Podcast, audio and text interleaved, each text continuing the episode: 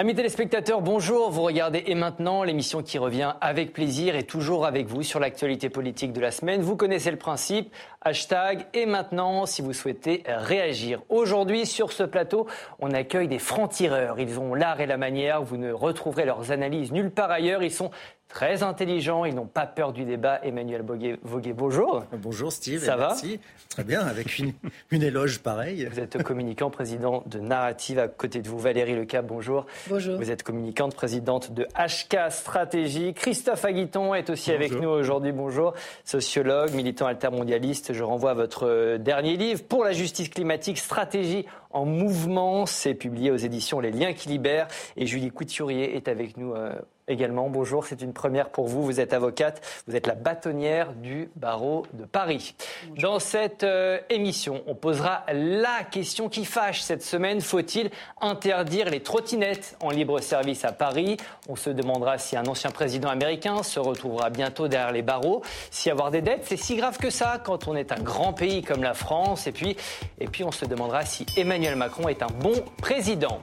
Mais d'abord... La séance est ouverte. Merci, Président Larcher. Cette question le dialogue est-il devenu impossible pour résoudre nos désaccords? On assiste en tout cas ces derniers jours à un regain de violence dans les manifestations. Le week-end dernier, un rassemblement interdit a gravement dégénéré. C'était dans les Deux-Sèvres. Mardi, la mobilisation contre la réforme des retraites a elle aussi connu son lot de débordements. À gauche, certains accusent le gouvernement de chercher l'incident. Écoutez. Pour moi, il y a euh, une absence de réaction euh, des, forces de l'ordre et une sorte de euh, complicité qui permet de pourrir aujourd'hui le mouvement. Je demande à tout le monde de bien comprendre qu'un ministre de l'Intérieur qui est capable d'organiser un traquenard comme celui qui a été mis en place à Sainte-Soline est absolument capable de toutes les provocations. Manuel, pourquoi à gauche on dit ça Le gouvernement a-t-il intérêt avoir des débordements dans les manifestations. Il y a une instrumentalisation de, tout ça de part et gauche, euh, à gauche comme à droite, de part et d'autre, pardon. Euh, une chose est certaine, c'est que euh, le chaos profite toujours au pouvoir. dans ce genre de dans dans, ce genre de manifestation, dans ce genre de débordement. pourquoi? Parce qu'on veut de l'ordre, et c'est d'ailleurs la raison pour laquelle les organisations syndicales, avec succès, euh, se sont assurés que tout ce qui était sous leur contrôle, les huit manifestations de suite, se passent, euh, se passent formidablement bien. Maintenant, euh, le pouvoir a, a vocation à instrumentaliser politiquement, l'opposition aussi. Euh, mais finalement, euh, ce n'est pas des manifestants auxquels on a eu affaire la semaine dernière à Sainte-Soline. On a eu affaire à des voyous qui voulaient euh, en découdre avec les forces de l'ordre. Ça n'a rien à voir.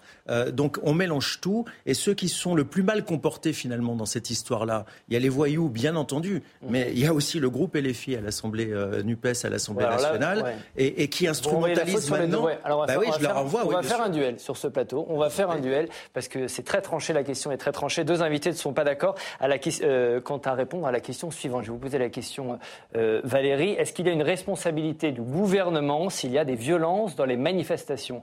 D'un côté, Valérie va nous dire que non. Non. Et de l'autre, Christophe va nous dire que oui. Vous commencez. Valérie, vous avez 45 secondes. Bah écoutez, comme ça vient très bien d'être dit, euh, les manifestations se sont déroulées globalement dans le calme et un esprit très constructif sous le contrôle des syndicats. Malheureusement, il y a eu ensuite, et assez récemment, des black blocs qui se sont joints à toutes ces violences, puis Sainte-Soline avec les grandes bassines dont on reparlera euh, tout à l'heure. Bien évidemment, la violence provoquée par ces éléments totalement incontrôlés a été réprimée par la police parce que c'est son travail. Si vous regardez les images et si vous regardez tout ce qui se prenne sur la figure, comment ne voulez-vous pas qu'ils réagissent? Et donc la preuve, c'est qu'il y a eu le calme avec le contrôle et les syndicats, le désordre et la violence avec les black box et les extrémistes sur les bassines, et le gouvernement et le ministre de l'Intérieur ont fait son travail et les gendarmes et les policiers ont fait leur travail. Vous avez euh, la parole, Christophe, 45 secondes. Vous n'êtes pas d'accord Pour moi, le problème, c'est que la France est tout à fait à part en Europe. On est le pays où il y a le plus de violence venant de la police, pas à cause de la, des polices elles-mêmes et des membres de la police, mais à cause des ordres du gouvernement, et cela sur trois niveaux. Premier niveau, il y a une doctrine des forces de l'ordre qui est tout à fait spécifique chez nous.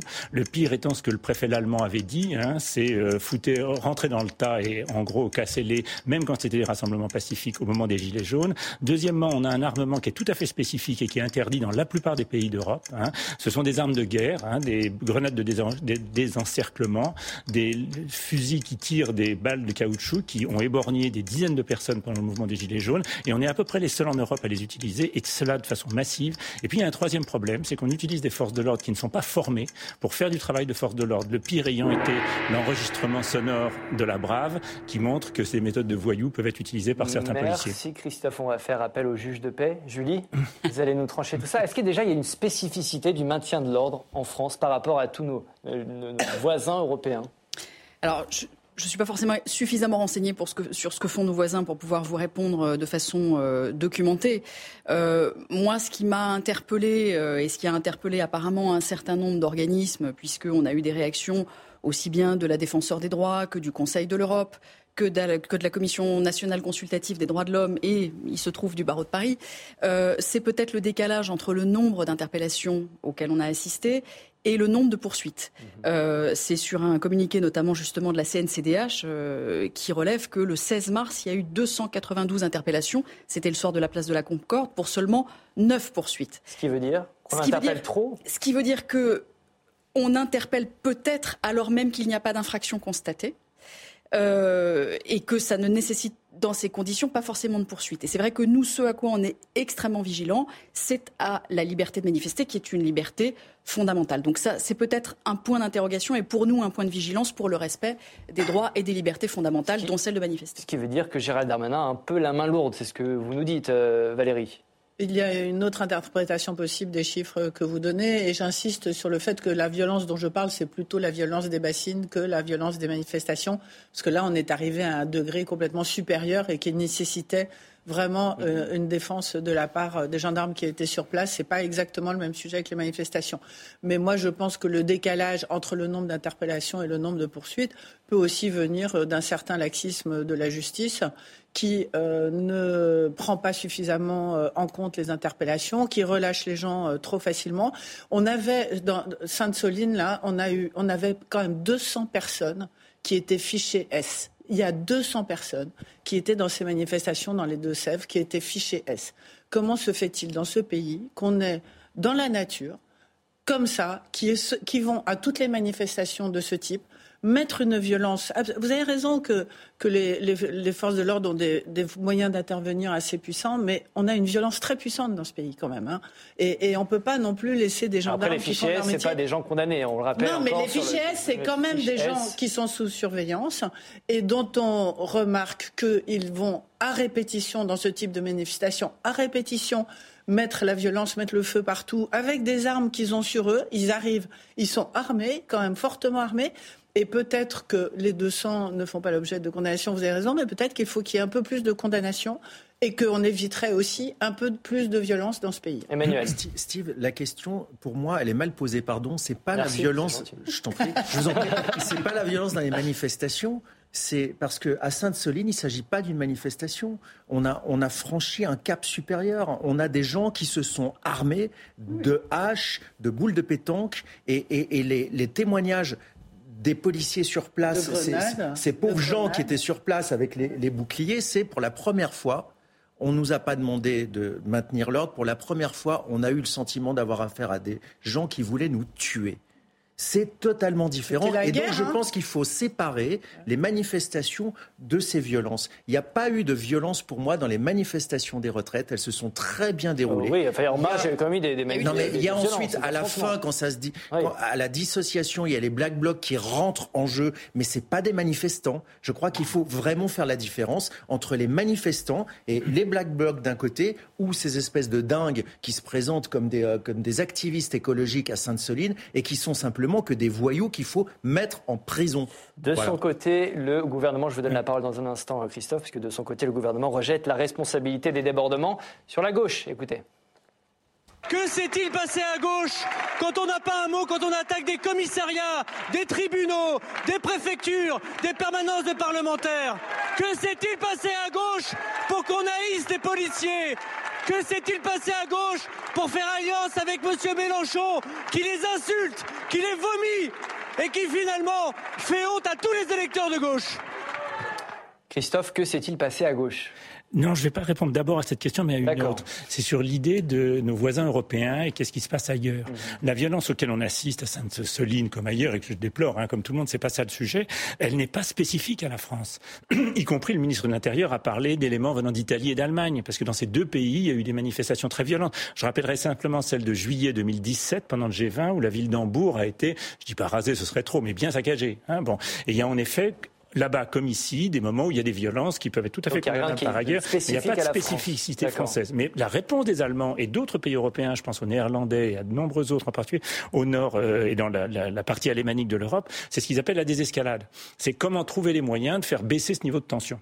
Et je pense que c'est la bonne question à se poser. C'est pas celle que pose le ministre. Non, c'est pas celle que pose. Je voudrais finir là-dessus. Ah, c'est pas celle que pose le ministre de l'Intérieur. Hambourg, Christophe, le ministre de l'Intérieur tuer les flics. Mais je vous assure que c'était de degrés de violence tout à fait comparable. J'étais par exemple à la manifestation de Gênes en Italie, autre pays aussi concerné, et je vous assure que ce qui s'est passé, y compris à Sainte-Colline, n'est pas Soline, pardon, euh, est tout à fait euh, faible par rapport à ce qu'on a vu à Gênes, hein, avec des morts hein, à l'époque. Hein. Bon, j'espère que ce ne sera pas le cas pour Sainte-Soline. Mais pour revenir là-dessus, dans tous ces pays-là, on essaye de faire une désescalade. Écoutez notre ministre de l'Intérieur, il, ne, parle pas de ça. Sincèrement, Christophe, vous ne pouvez pas dire que, que, que la police ou les gendarmes en France ne cherchent pas la désescalade. On les a, toutes les manifestations se sont passées euh, sans aucun problème. ils, attendent d'être acculés pour réagir. Je veux dire, vous ne, ils, ont, ils ont des ordres euh, d'engagement qui sont de, laisser les gens manifester. Sincèrement, ils n'empêchent ils empêchent pas. Il y a une vraie liberté de manifester dans ce pays, je veux dire, et ils attendent vraiment le tout dernier moment.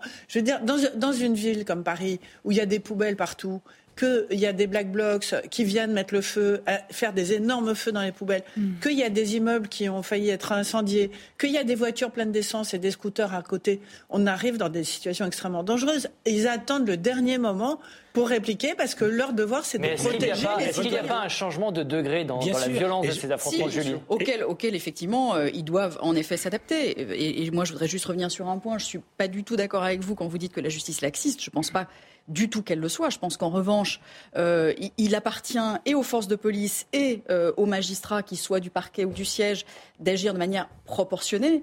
Euh, et je pense que ce sont des pouvoirs qui s'équilibrent en réalité les uns les autres. Mais tous les chiffres le disent. La justice, c'est vrai que c'est un reproche qui est souvent fait à la, justice sur ces sujets-là comme sur d'autres. Il n'y a pas de laxisme. Il y a en revanche une qualification juridique. Une infraction a-t-elle été commise ou pas? Est-ce que ça justifie des poursuites ou pas?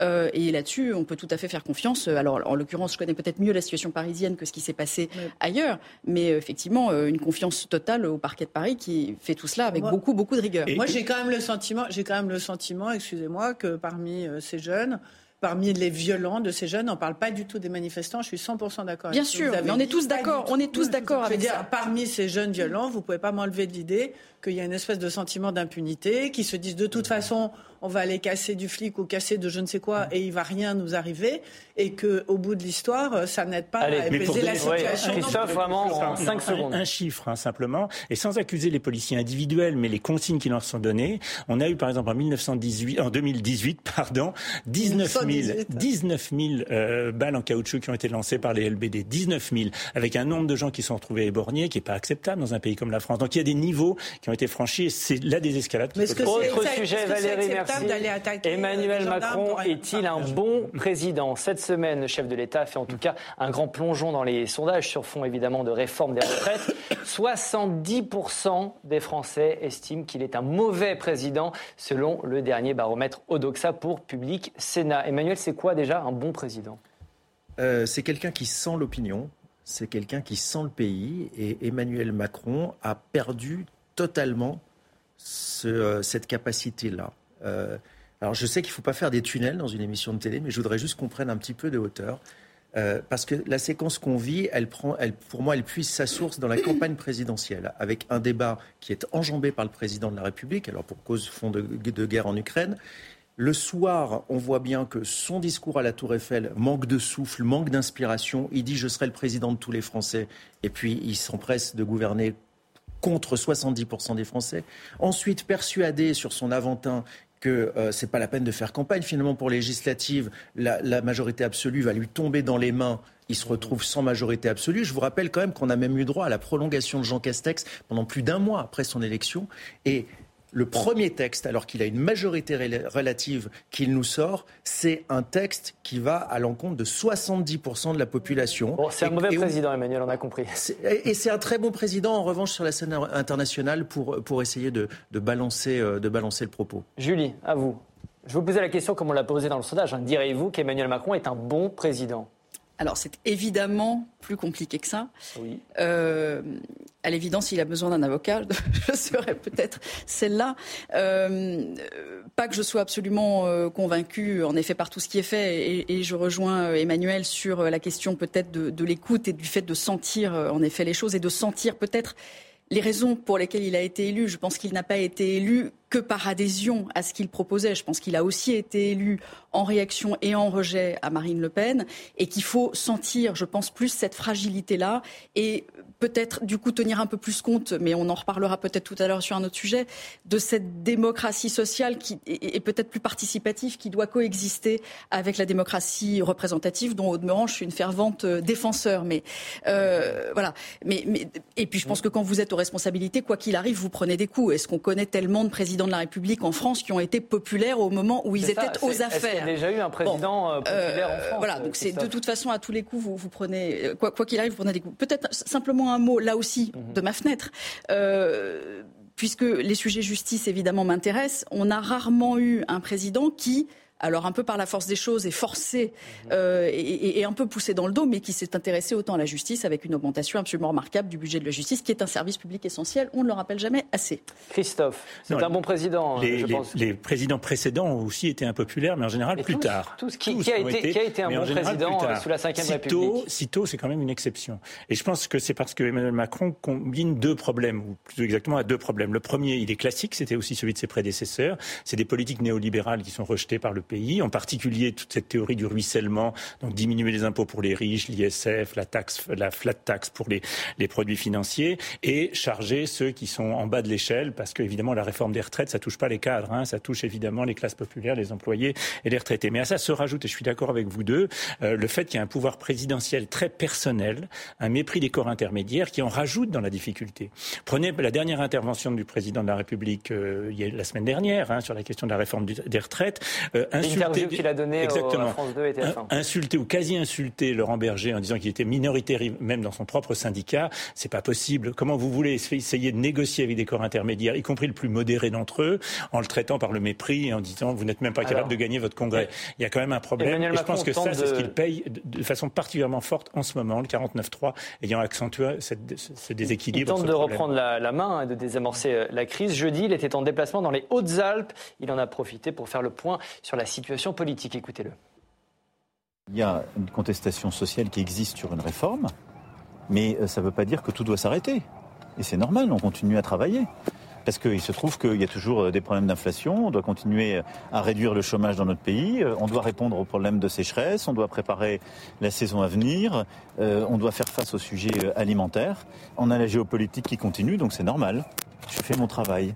Valérie, ce déplacement, c'est quoi? C'est l'histoire de montrer qu'il y a toujours un pilote dans l'avion sur fond de crise politique et crise sociale? Bah, il, était en train de présenter son plan haut. Hein. Jeudi, voilà, c'est un déplacement pour présenter le plan haut. Il est en train d'essayer de reprendre la main parce que la séquence, comme on dit, euh, retraite, euh, s'est atrocement mal passée. Mais euh, de, concernant Emmanuel Macron, moi, je pense que le casse du siècle qu'il a fait en devenant président de la République, alors qu'il avait fait extrêmement peu de politique avant, il est en train de le payer au prix fort euh, aujourd'hui pour deux raisons en fait. Un, il connaît pas la France, c'est-à-dire qu'il n'a pas un parcours politique traditionnel. Il n'a pas fait 20 ans de politique, à se déplacer, à avoir un mandat local, à écouter les gens, euh, à, s'approprier ce pays. On parlait de Jacques Chirac, je rajouterais François Hollande, c'est ces deux présidents qui avaient vraiment qui, qui l'amour de la France et qui connaissent, qui connaissaient bien la France.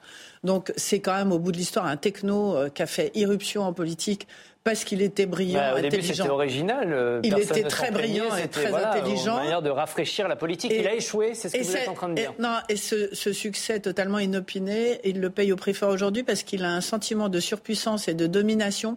Il pense que de toute façon, il est intelligent et que les autres ne comprennent rien, en fait. Les Français ne comprennent rien, les corps intermédiaires ne comprennent rien, et lui, lui tout seul, il va tout arranger parce qu'il est surpuissant et plus que les autres.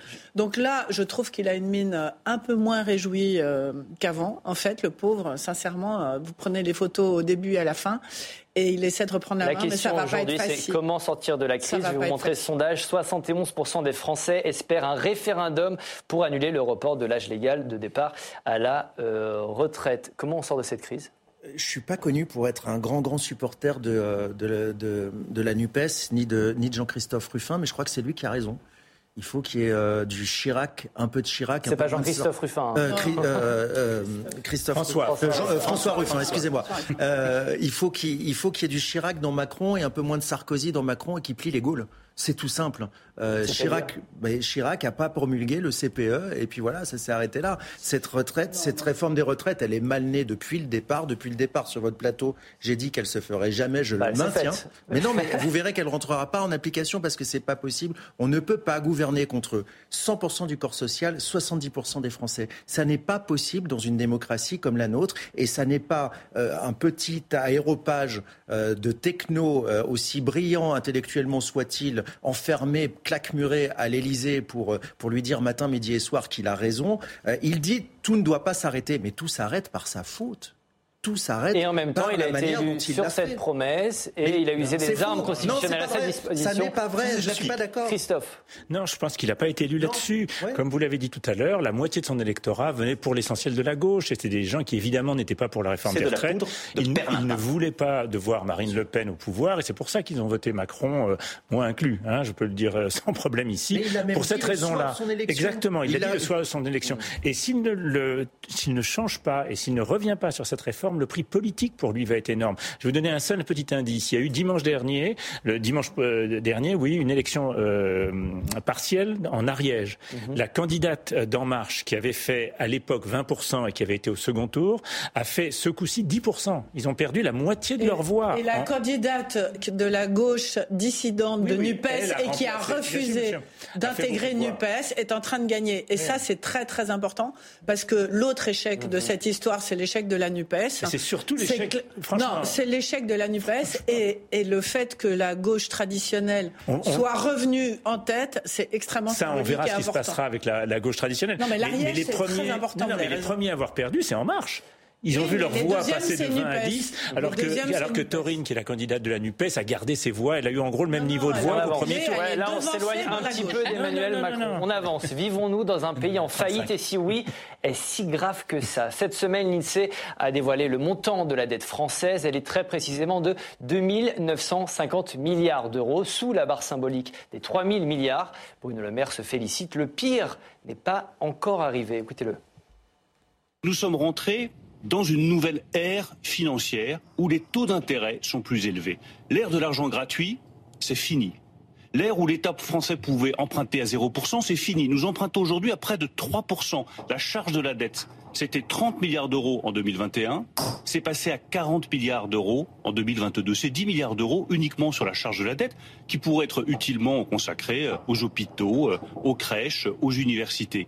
Moi, je ne veux pas que nous jetions l'argent des Français par la fenêtre en ayant une charge de la dette qui explose. Ça suppose de réduire la dette Christophe, il faut se réjouir comme Bruno Le Maire?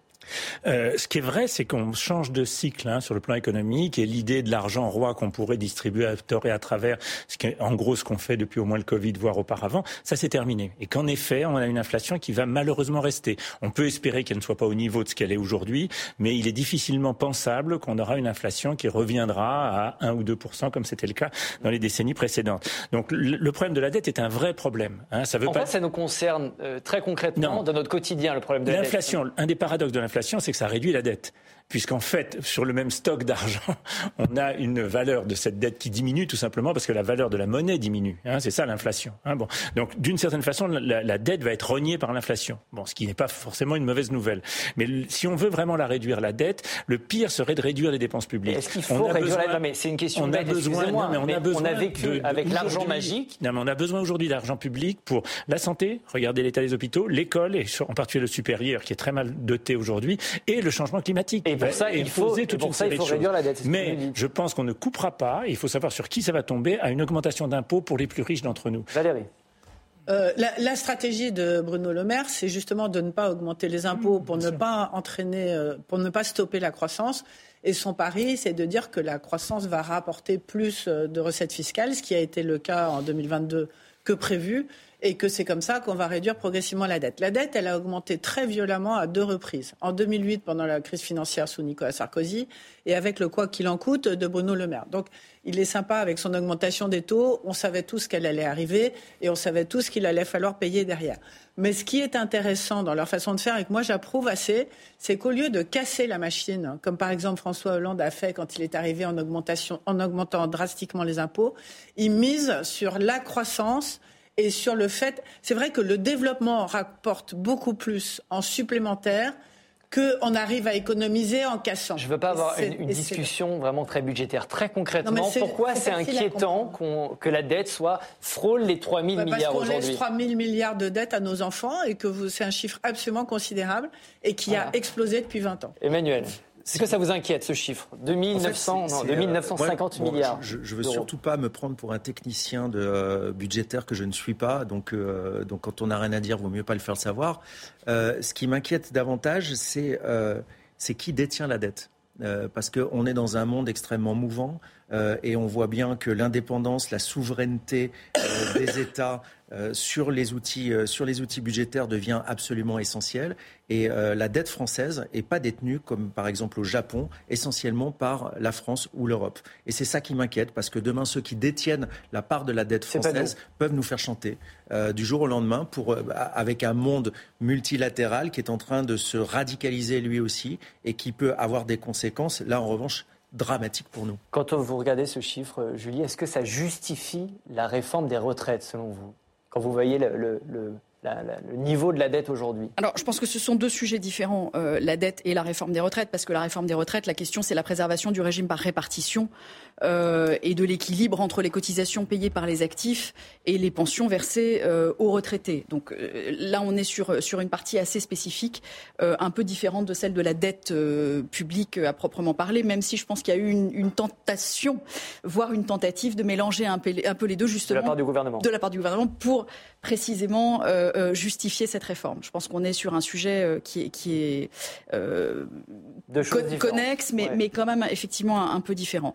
la question, c'est qu'en effet, aujourd'hui, on a tellement pris l'habitude de cet argent magique avec le quoi qu'il en coûte de la période Covid que la question de cette dette est devenue une, une absolument plus une préoccupation en effet pour les Français, alors que ça doit le rester parce que les pays comme les ménages doivent être, si je puis dire, gérés entre guillemets en bon père de famille. Euh, mais là encore, et, je rejoins Christophe là-dessus, il faut absolument faire en sorte que ça ne freine pas les dépenses dont on a impérativement besoin, notamment pour les, publics, les services publics les plus essentiels, évidemment, euh, et au premier chef la transition écologique, mais aussi, vous l'avez dit, l'école, les hôpitaux, et j'ajoute bien sûr toujours la justice. Vous allez dire que c'est obsessionnel, mais c'est une Je vais vous montrer un chiffre euh, Christophe. Euh, j'aime beaucoup les chiffres. Regardez ce chiffre. Entre 2017 et 2022, le ratio de la dette française sur PIB a progressé de 16% contre 6% seulement en moyenne dans la zone euro. Emmanuel Macron est un mauvais gestionnaire ou est-ce qu'il y a un contexte un peu particulier? Non, je pense qu'il y avait un contexte particulier et c'est vrai qu'aujourd'hui on se dit que la dette a beaucoup augmenté, mais pendant le Covid on était bien content que les gens gardent leur salaire et que les entreprises ne coulent pas. Donc on a eu raison de faire ça. Franchement, c'est pas ça, cette partie-là des politiques gouvernementales que je remets en cause. Bon. Et aujourd'hui, le poids de la dette n'est pas un gros problème parce que l'essentiel du stock de la dette est à 0% ou un demi cent puisqu'on a emprunté évidemment à une année pendant des années où le taux d'intérêt de la dette était extrêmement faible, voire négatif. Bon. Mais tendanciellement, avec un taux d'intérêt qui monte vers les 3%, il est sûr que dans 20 ans, ça coûtera plus cher qu'aujourd'hui. Aujourd'hui, ça ne coûte pas très cher, mais tendanciellement, si on fait des projections, la dette va coûter plus cher demain. D'où le fait d'avoir des recettes supplémentaires.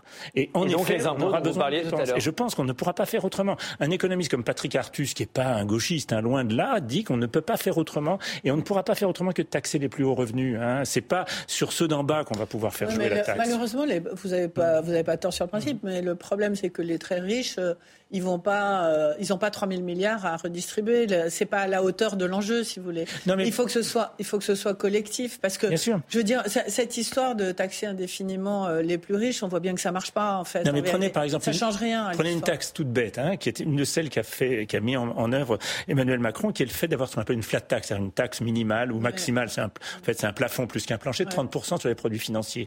Ça aboutit au fait qu'aujourd'hui, l'argent du capital, c'est-à-dire quand vous achetez des actions, il y a des gens qui ont des actions parce qu'ils ont des assurances retraite Hein. Eh oui, mais le travail est imposé à 50 quasiment. Hein. Donc aujourd'hui, le travail est. Comment ça, ben, Bien sûr, parce que vous avez les impôts directs plus toutes les charges autour. Aujourd'hui, on taxe beaucoup plus le capital, le travail, pardon, que le capital. Donc évidemment, là, il y a un moyen de toucher des gens qui ne sont pas simplement les plus riches, c'est tous ceux qui ont des actions, qui peuvent être aussi des assurances vie. Mais cette idée d'en finir avec la taxe, flat, la taxe flat, c'est-à-dire euh, limitée à 30 ce serait un moyen de ramener pas mal d'argent. Allez, on va jouer. On va jouer un peu si vous êtes euh, d'accord. On va passer à la rubrique fake news ou pas je vous donne une information ou quelque chose qui ressemble à une information. Vous me dites si c'est vrai ou si c'est faux. Emmanuel, vous êtes prêt? Je suis prêt. Toujours prêt. Cette main tendue de Vladimir Poutine aux manifestants français contre la réforme des retraites. Au cours d'une intervention télévisée, le chef du Kremlin s'est dit très inquiet de la situation démocratique en France suite à l'utilisation de l'article 49.3 par le gouvernement. Il réclame même une enquête internationale et envisage de se tourner vers la Cour européenne des droits de l'homme. C'est une fake news ou pas? C'est vrai. Moi, je pense que c'est vrai, oui. Ouais, moi aussi.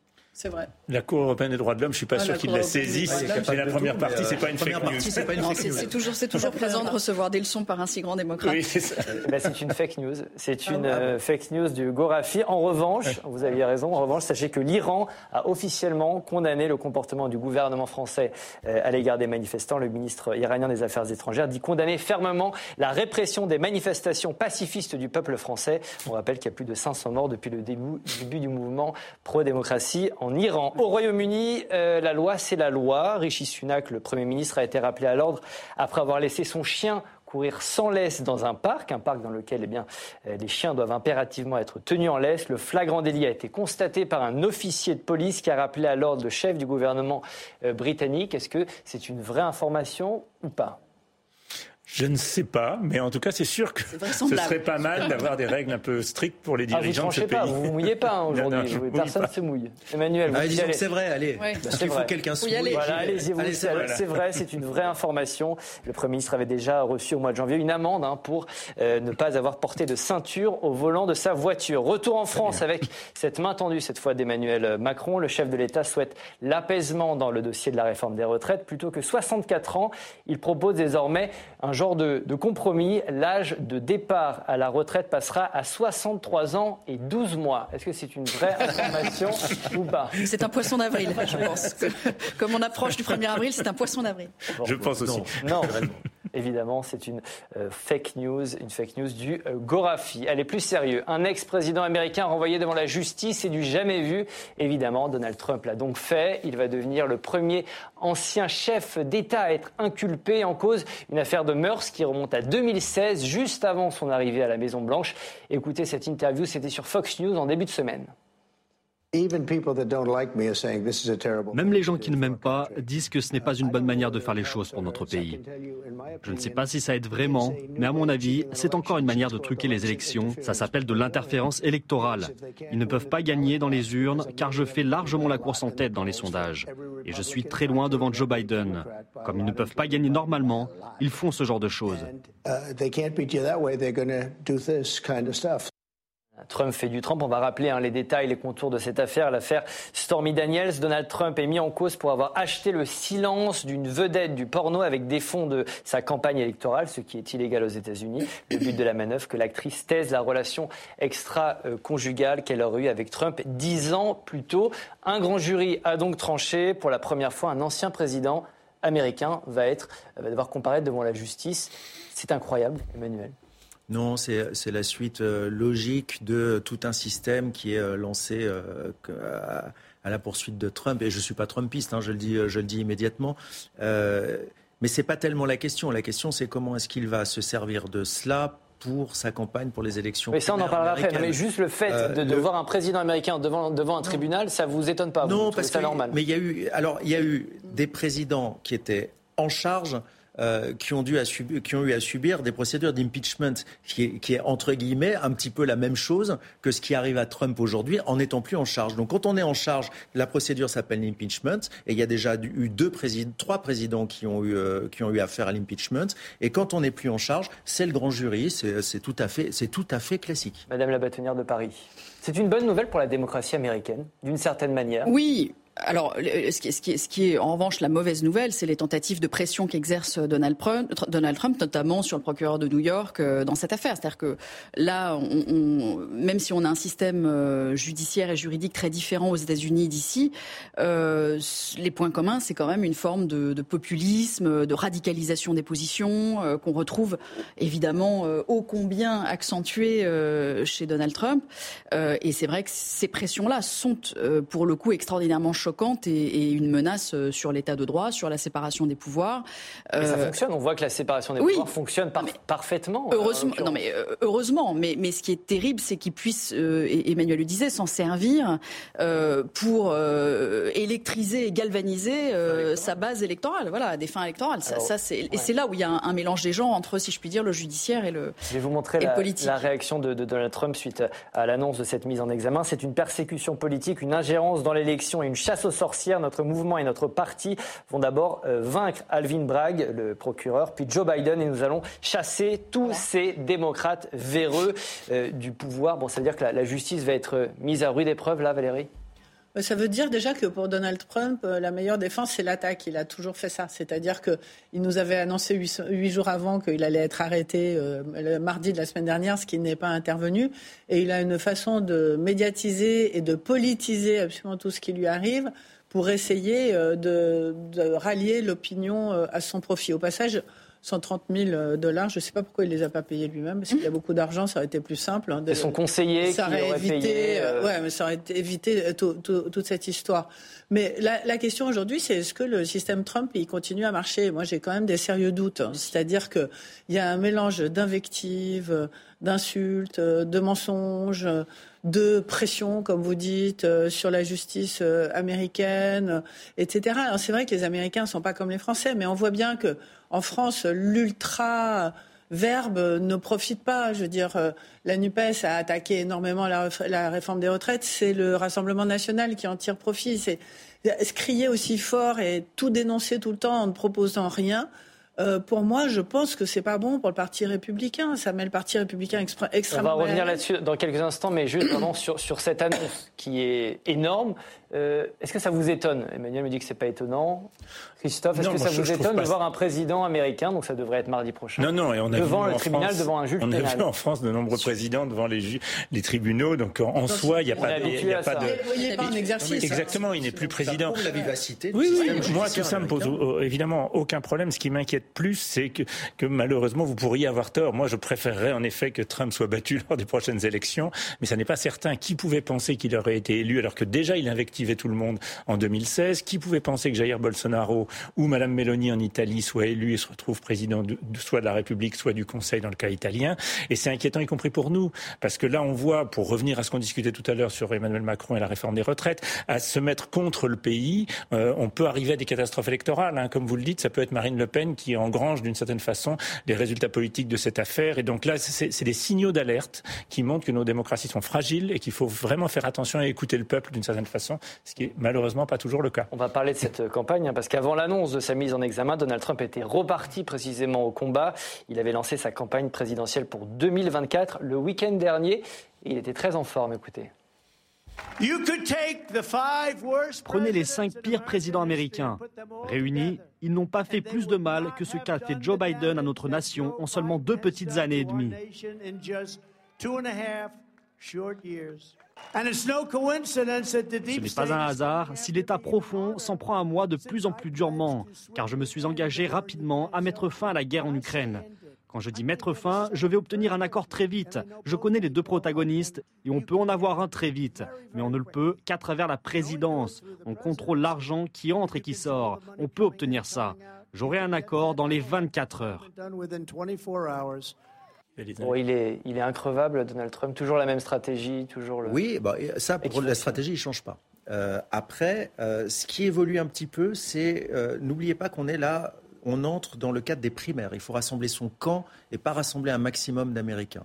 La question, c'est quel sera le moteur chez les républicains? Si le moteur, c'est la malbouffe intellectuelle, moi j'appelle ça comme ça, alors à ce moment-là, les républicains se tourneront vers Trump parce qu'il flatte ce côté euh, grassouillet et, pas très intelligent du, euh, de l'électorat euh, républicain. Si le moteur, c'est le désir de victoire, alors à ce moment-là, moi je pense que euh, De Santis a plus de chance parce que Trump a montré aux élections, gouvernement, le, gouverneur de, Floride, qui est son, principal, adversaire euh, concurrent. aux élections primaires, car au moment des, élections euh, de mid-term l'année dernière, on s'est aperçu l'effet Trump est dévastateur et l'effet Trump entraîne le Parti républicain dans la défaite. Partout où Trump a placé ses candidats aux élections du mid-term, partout où il est allé, les candidats ont été défaits. Donc la question, ce sera pour moi le euh, le basculement de l'électorat républicain, soit vers la volonté de victoire qui est plus forte, Mhm. soit vers pour la flatterie intellectuelle. Cher Emmanuel, pour l'instant, les sondages vous démentent un peu. Je vais vous les montrer. Le sondage Fox News euh, de cette semaine, dans la course à l'investiture euh, républicaine, Donald Trump l'emporterait largement avec 54% des suffrages contre son grand euh, concurrent Ron DeSantis, 24% le gouverneur de Floride. Steve, est-ce qu'on peut dire juste qu'une semaine avant les midterms, les sondages disaient que les républicains, même la veille des midterms, allaient gagner, allaient gagner avec une ampleur encore inédite. Valérie, qu'est-ce que, qu'est-ce que, qu'est-ce que ce sondage euh, vous inspire? Est-ce que, voilà, c'est sur la, ces, deux stratégies évoquées par Emmanuel, est-ce qu'il faut cliver, est-ce qu'il faut être dans la radicalité pour séduire ces républicains aujourd'hui? Moi, ce que ça m'inspire, c'est que, un, je suis d'accord sur les mid-terms, c'est-à-dire que la personnalité de Donald Trump, euh, totalement excessive et outrancière, a empêché le camp républicain de gagner des mid-terms qu'ils auraient dû gagner à tous les coups. Et donc, ils lui en veulent euh, de ça, ça c'est sûr.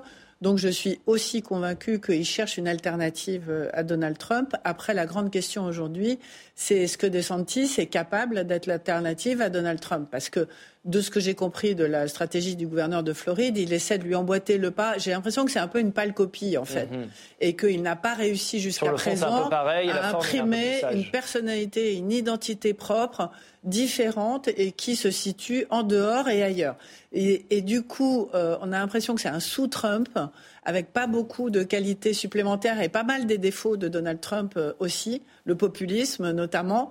Et le grand danger, c'est celui-là, parce que c'est vrai que sur le papier, les républicains n'ont aucun intérêt à prendre mhm. Donald Trump. Ils savent qu'ils vont, euh, pour moi, je pense, à la défaite ah, et qu'ils ne pourront pas gagner. Un autre sondage va vous démentir, décidément. Ah bah, ce, sondage qui donne euh, Trump devant euh, Joe Biden. Trump qui l'emporterait avec 46% des voix bah, pour la présidentielle de, l'année prochaine. Comment, encore une fois, comment on explique ça? Nous, quand on regarde Donald Trump, on, rigole un peu, on prend un peu à, la dérision. Comment vous expliquez ça, Christophe? Comment, Pourquoi Donald Trump est aussi populaire aujourd'hui auprès des Regardez euh, Jair Bolsonaro. C'était un clown euh, au Parlement brésilien. C'était quelqu'un qui était homophobe, etc. Non, je parle de la première élection. Il a été élu il a été élu. Alors évidemment, une fois au pouvoir, comme Trump, Bolsonaro s'est montré incapable de faire quoi que ce soit. La gestion du Covid a été terrible au Brésil, comme elle a été mauvaise aussi aux États-Unis sous Trump. Et donc il a perdu hein, la deuxième fois, et c'est tant mieux. Mais tous ces gens-là peuvent revenir d'une certaine façon. Hein. Comment pouvait-on penser que Mélanie, qui est la chef et la dirigeante d'un parti qui se proclame néofasciste, qui soutient Mussolini, euh, s'est retrouvée euh, aujourd'hui chef du gouvernement italien? Donc il y a des vrais problèmes dans nos démocraties. Hein. Bon, et donc il faut être capable de prendre les choses de façon différente. C'est pas évident. Hein, les choses ne vont pas de soi, mais je pense que malheureusement, je le crains, hein, il y a quand même de forts risques ou de réelles possibilités que Trump soit réélu l'année prochaine. C'est un symptôme d'une maladie de, notre, de, nos démocraties en général? Je le crains. Euh, je pense qu'effectivement, on est, on est dans une conflictualisation euh, systématique euh, dans ce populisme, cette radicalité, cette violence, cette outrance. On la voit aussi beaucoup chez nous et elle me fait très peur. Je pense qu'on est nous-mêmes en risque euh, là-dessus, puisque, et, je, reviens à ce qu'on disait tout à l'heure, et encore une fois, si on défend entre guillemets Emmanuel Macron, c'est pas pour défendre Emmanuel Macron, mais c'est parce que de chaque côté, nous n'avons que de l'outrance aussi. Euh, et ça, c'est, je pense qu'en effet, c'est un, c'est un danger qui nous guette euh, ici aussi. Emmanuel, le mot de la fin. Ouais. Euh, toute alternative. Aux États-Unis, méfiez-vous des sondages. C'est le fond du problème, c'est celui-là. On est parfaitement d'accord. Leur même temps qui a poussé les extrêmes, les oppositions à la radicalité. Méfiez-vous vraiment des sondages, on l'a vu, ils sont, ils sont pas fiables. Première chose. Deuxième chose, c'est que si mm. on, on enjambe l'élection primaire et à supposer, deuxième supposition, que Trump gagne cette élection primaire, alors la principale responsabilité reviendra aux démocrates dans le choix de leur candidat pour faire barrage à Trump.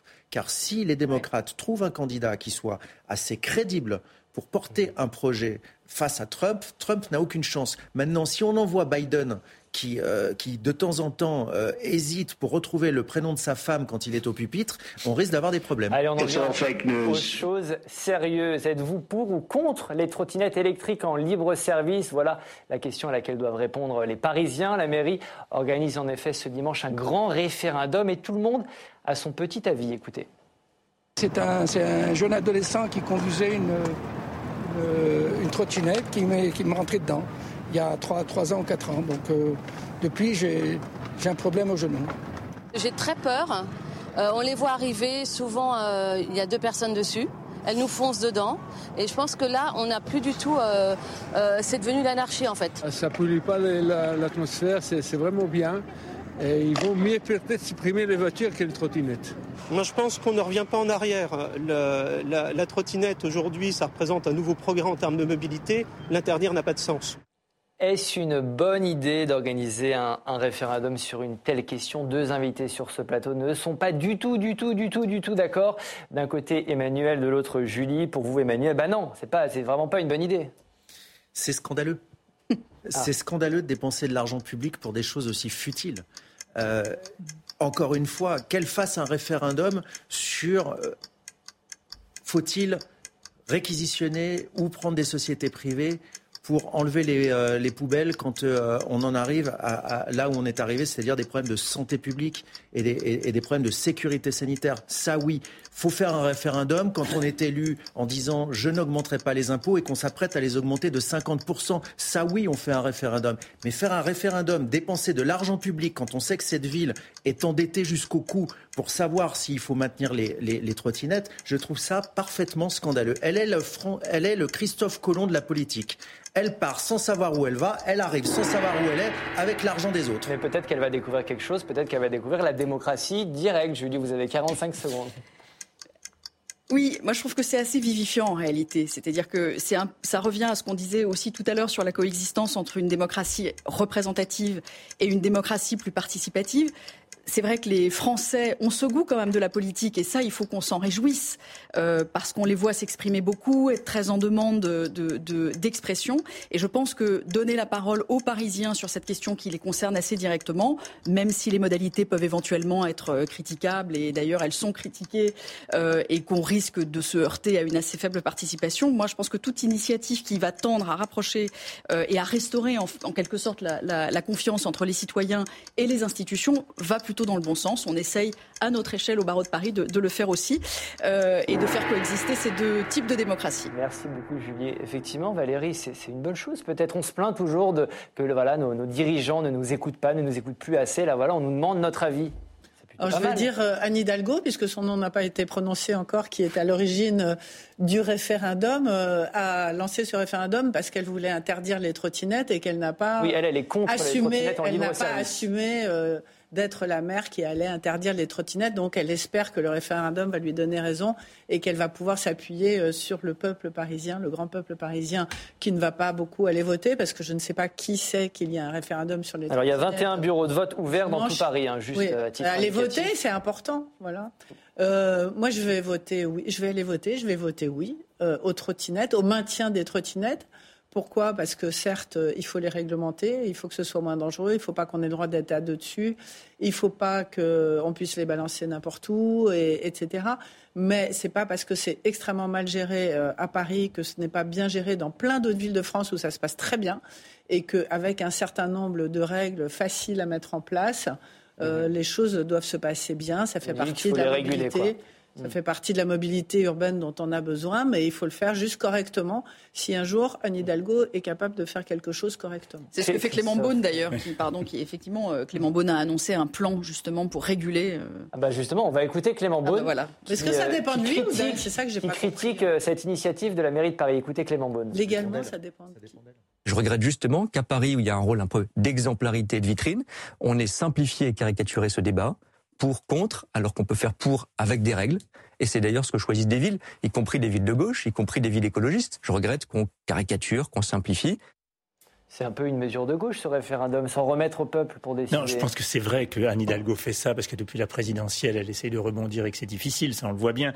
Mais un, moi je suis assez d'accord avec Julie. Je pense que c'est bien de donner la parole aux gens quand c'est possible et pourquoi pas sur ce sujet comme sur des tas d'autres. Hein. Je pense que cette articulation entre démocratie représentative et démocratie directe ou, ou démocratie participative, c'est une bonne chose.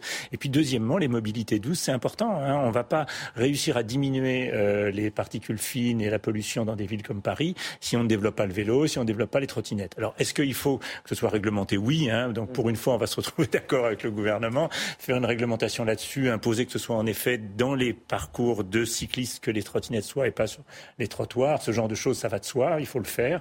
Mais moi, je n'ai rien contre les trottinettes, bien aussi. aussi bizarre que ça puisse paraître, moi aussi, je suis d'accord avec Julie. Je, je, je dis simplement qu'elle devrait faire des référendums sur des choses Peut-être que c'est une première. Peut-être que c'est une première. Mais on est d'accord sur l'idée de l'utilisation du référendum. Il faut le prendre comme un test. Mais, si vous voulez que ça réussisse et que ce soit un test qui, qui, qui fasse des petits, il faut le faire sur un sujet important. Ça, c'est pas un sujet important. Quand elle a, quand elle a supprimé, non, quand elle a supprimé les, les elle n'a pas fait de référendum jusqu'à preuve du non, contraire. Mais justement, on lui en a tellement voulu que maintenant elle fait un référendum. Bah, elle fait, un référendum parce qu'elle n'assume pas sa propre position. C'est-à-dire qu'elle elle, veut, elle veut faire valider, vous avez entièrement raison, elle veut faire valider par les Parisiens une position qu'elle a déjà prise. Mmh. Enfin, je veux dire, elle se moque non, elle, elle, a dit qu'elle s'en remettra à l'avis des Parisiens. On verra si oui, les Parisiens. C'est vrai que l'avis des Parisiens est peut-être prévisible. Non, mais il y a, il y a compte tenu des modalités. Il y a juste un, il y a juste un sujet. La moitié des accidents quasiment, c'est quand on est deux sur une trottinette. C'est pas compliqué de dire mmh. on n'a pas le droit d'être deux sur une trottinette. Alors on dit, on dit, on dit euh, régulièrement que, que, dans un référendum, on ne vote pas pour la question. Est-ce que c'est, ça va être un référendum pour ou contre Anne Hidalgo d'une certaine manière Est-ce que les gens savent qu'elle est contre C'est ça la question. Parce que en plus, elle avance masquée. Elle. Un, ils savent pas qu'il y a un référendum, et deux, ils savent pas qu'elle essaie de faire avaliser sa position contre euh, par, par les gens. Donc les gens, ils, sont, ils sont perdus. Je pense qu'ils comprennent pas bien la question. Le en référendum de Madame Hidalgo a eu lieu lors de la présidentielle. Elle a fait moins de voix au niveau national qu'elle n'en a fait deux, ans avant sur sa, dans sa propre ville. 1,27%. Voilà. Donc, euh... Julie n'est pas d'accord avec euh, cette idée de référendum pour ou contre Anne Hidalgo. Voilà, c'est vrai que quand, quand on fait un référendum au niveau national, c'est souvent sur la personne. C'est pour ça d'ailleurs qu'Emmanuel Macron est peut-être un peu euh, hésite avant d'y aller. Est-ce que là, ça va être un peu le cas, euh, ce référendum au niveau Alors c'est pas exactement un référendum, hein, c'est euh, légalement, je crois que c'est un peu différent. Je pense qu'il y a un pari, sans être une grande stratège. Je pense qu'il y a effectivement un pari qui est que ne vont vraisemblablement se déplacer que ceux qui sont contre. Euh, et donc, en effet, même s'il y a peu de participation, euh, et encore une fois, sans faire de pari, peut-être que ce sera le, le pour qui l'emportera, mais c'est vrai que j'imagine assez volontiers que ce seront plutôt ceux qui seront contre qui vont se déplacer pour voter et donc valider ce qu'elle pense elle. Et c'est voilà c'est pas c'est juste ce point sur lequel je suis pas tout à fait d'accord avec Valérie c'est que je pense pas qu'elle avance masquée elle, elle, elle, elle dit ce qu'elle pense. Elle elle est personnellement contre. Euh, je pense qu'elle le dit avec une certaine clarté euh, et que d'une certaine façon elle va essayer de faire euh, valider entériner ce qu'elle pense elle euh, par le biais de ce référendum. On résume pour les circulations douces à condition que on n'utilise que les que les modes de transport que elle autorise non, mais là, c'est en l'occurrence, c'est les trottinettes en libre service. on peut euh, s'acheter une trottinette. On peut toujours s'acheter une trottinette. mais vous en avez une d'ailleurs. Moi, j'en ai une hein, personnellement, donc je suis pas contre les trottinettes, mais j'ai ma propre trottinette. Mais je, mais je pense que c'est pas le sujet. Bon, Emmanuel, trottinons.